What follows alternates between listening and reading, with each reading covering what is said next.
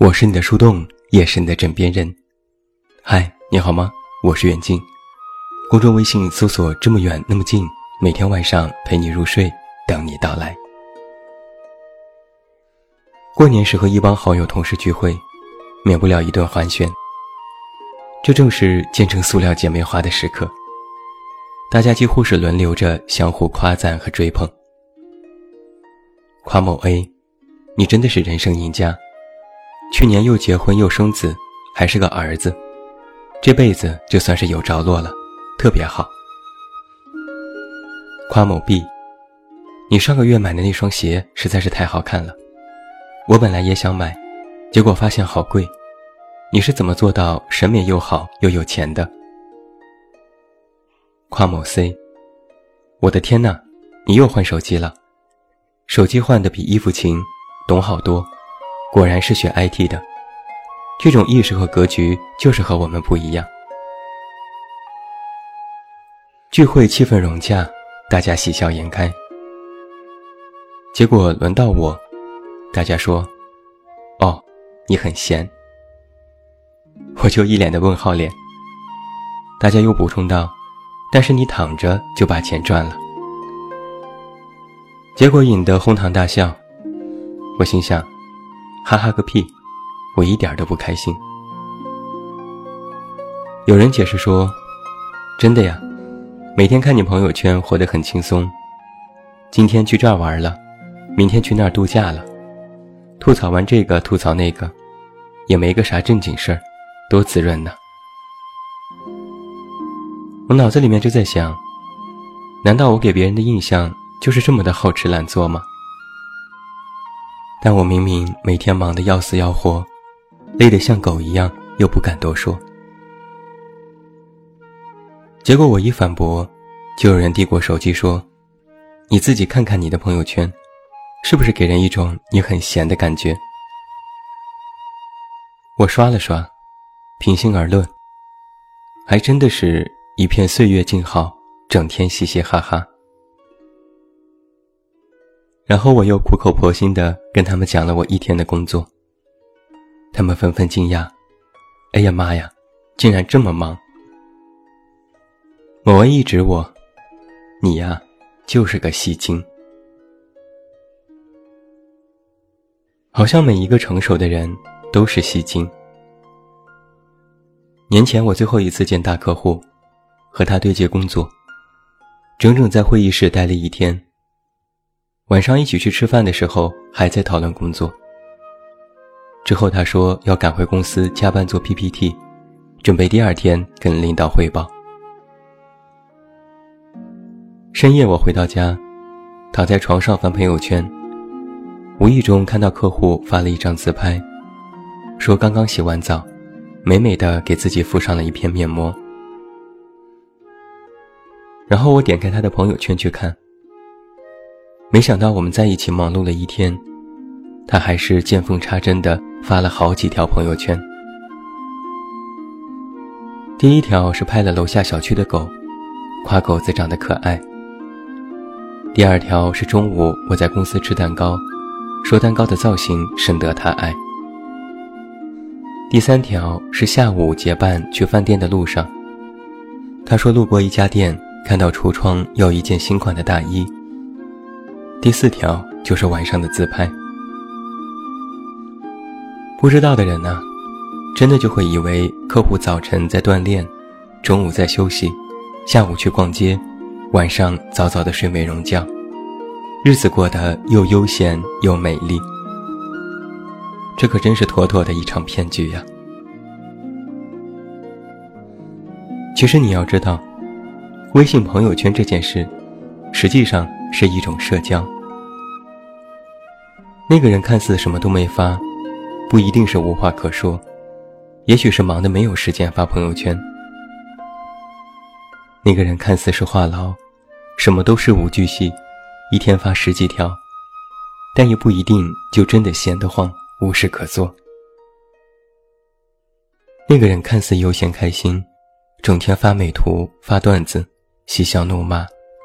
但也不是真的时时刻刻都开心。你看到的，只是他们愿意给你看到的。你看到的，是他们已经经历过加工和过滤后的个人生活，而真正的日子，其实隐藏在背后。真正的生活，也不是通过朋友圈展示出来的，而是他们自己度过的。某些苦，你未必知道；某些累，你未必懂得；某些心酸，你未必了解。同样，某些快乐，一直属于他们的独自分享。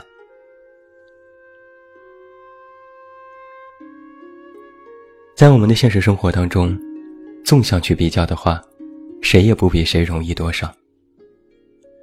你看着富人过得奢靡，但他们也有自己的压力，甚至有可能会羡慕普通人的快乐，感叹有钱不如没钱，起码自在安心，不用被很多事情束缚。你看着当官的大权在握，一言九鼎，风光无限，但他们也有自己的烦恼。也会感叹五官一身轻，少了许多的勾心斗角，不用每天如履薄冰。你觉得自己一无所有，羡慕那些什么都有的人，但实际上，越是拥有的多，反而越害怕；越是看似什么都有的人，实际上压力越大。冯小刚导演的私人定制，在其中讲了三个故事。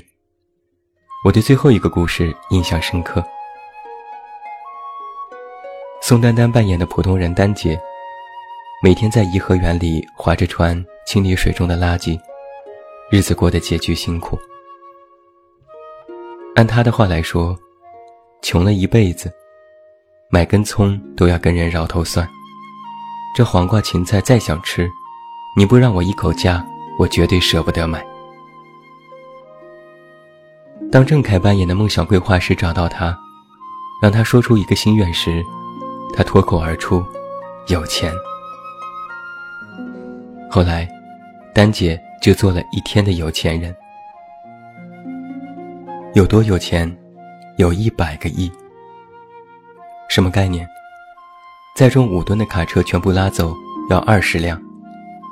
从早到晚不吃不喝不睡的每天数钱，要数接近三年。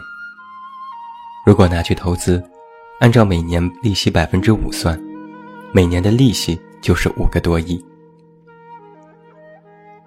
后来又改成了一千亿，本金不动，光花利息，每天都要花一千四百多万，不花完不让睡觉。真的是听着就解气。